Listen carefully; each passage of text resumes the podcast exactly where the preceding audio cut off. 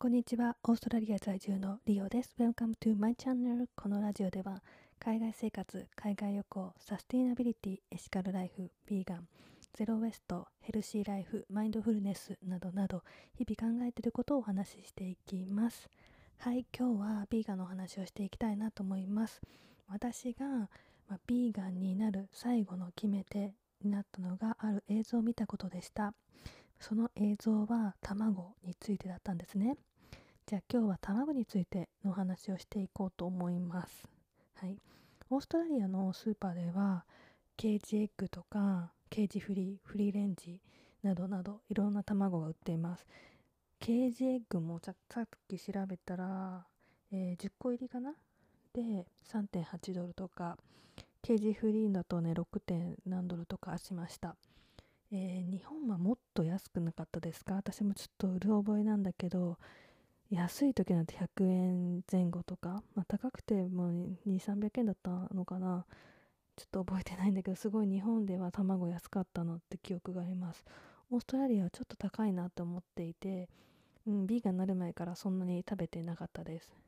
でまずケージエッグっていうのはどういう卵なのかっていうとまあ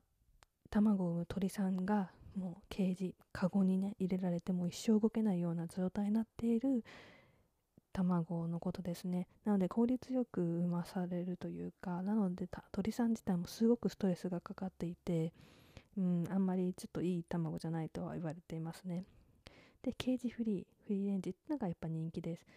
えー、ケージに入ってないからのびのびと暮らしてるかと思いきや、えー、カゴではないです。だけどもうん、床ぎゅうぎゅう詰めの電車の中っていうイメージかな。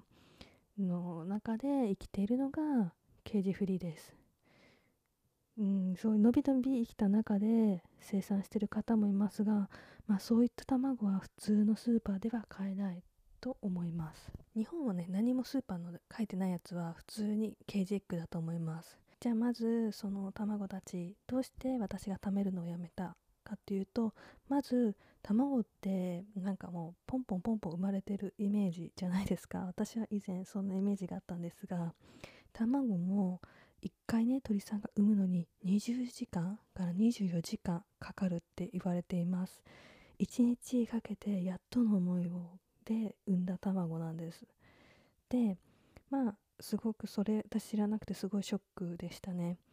でもその鳥さんは、えっと、鳥さんをレイヤーとブロイラーっていう鳥さんがいます。で、レイヤーっていうのが、え卵を産む用の鳥さん。ブロイラーっていうのは、まあ、チキン、食べるお肉にされる卵のこと、鳥さんのことを言います。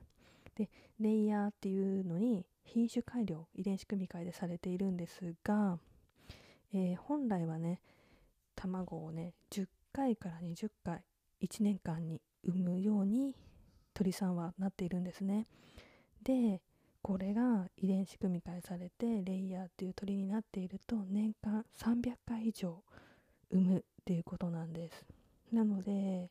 すごくないですか？10倍30倍か15倍から30倍たくさん卵を産みます。で無精卵ですね卵っていうのは。だから人間で言うと生理なんです。まあ女性ならわかると思うけど生理の方ってまあなんだかだるいし体重いし辛いですよね痛みを伴う人もたくさんいると思いますそういった状況にずっと置かれて、まあ、本来その中でも10回から20回、まあ、だから人間とそんなに変わらないかな。ちょっと多いぐらいかなっていう鳥もねいるかもしれないんだけどもそれがすごいだからもうほぼ毎日のように生理で、えー、20時間24時間かけて頑張って産んでます。で通常鳥さんは5年ぐらい生きると言われていますが、まあ、こうやってねすごく体力を使うわけじゃないですか。卵を産むにも。なのでまあ2年ぐらいしたらあまり卵が産めなくなってくるんですよね。そうするとやっぱりこう農家さんからはもう用がないっていう感じで食用に回されてしまうと言われています。はい。すごくそれだけでもすごく悲しいなって思うんだけども私が見た映像もう絶対に食べるのやめようって思ったきっかけの映像はえーと、男の子のひよこですね。まだ黄色いピヨピヨ言ってるひよこがベルトコンベヤーでいっぱい運ばれてくるんです。でもう係員です。人間ですね。係員の人が見てオスとメスに分けてるわけですよ。でメスはキープ。オスはもう将来卵を産める鶏になれないんですね。なのでこんな生かしていてもしょうがないっていうことで殺されてしまいます。でその殺され方がもうそれは粉砕機って呼ばれるやつですね。シュレッダーのような感じのものに生きたまま投げ込まれるんです。もうその映像を見た時にもうすごい残酷だし悲しかったしなんかこういうことに加担しているんだなっていうのを感じたのでああもう卵を食べるのやめようってこういった産業にね投資するのは自分のお金をね使うのはやめようって決めた瞬間でした。それが街頭でやっていたのでそこからもその次の日から私は卵も牛乳もたあのお肉も一切食べなくなりました。そうです。すごくショックでしたね、うん、ぜひその動画えっ、ー、と YouTube とかでもあるので今卵を食べてる方はぜひ見てもらいたいなって思います。はい。でう最近出てきたニュースアニマルウェルフェアっていう言葉知ってる？まあ以前に話したんだけどもオスのひよこかひよこを殺すのは良くないっていうことでひよこをもう殺しちゃいけませんよっていう法律があるヨーロッパの国できたんです。ちょっと忘れちゃったどこだったけど。そうあのだできたんだけどもじゃあどうするかっていうと、まあ、遺伝子検査をして男の子の、えー、卵は馬の孵化しないようにするって感じです。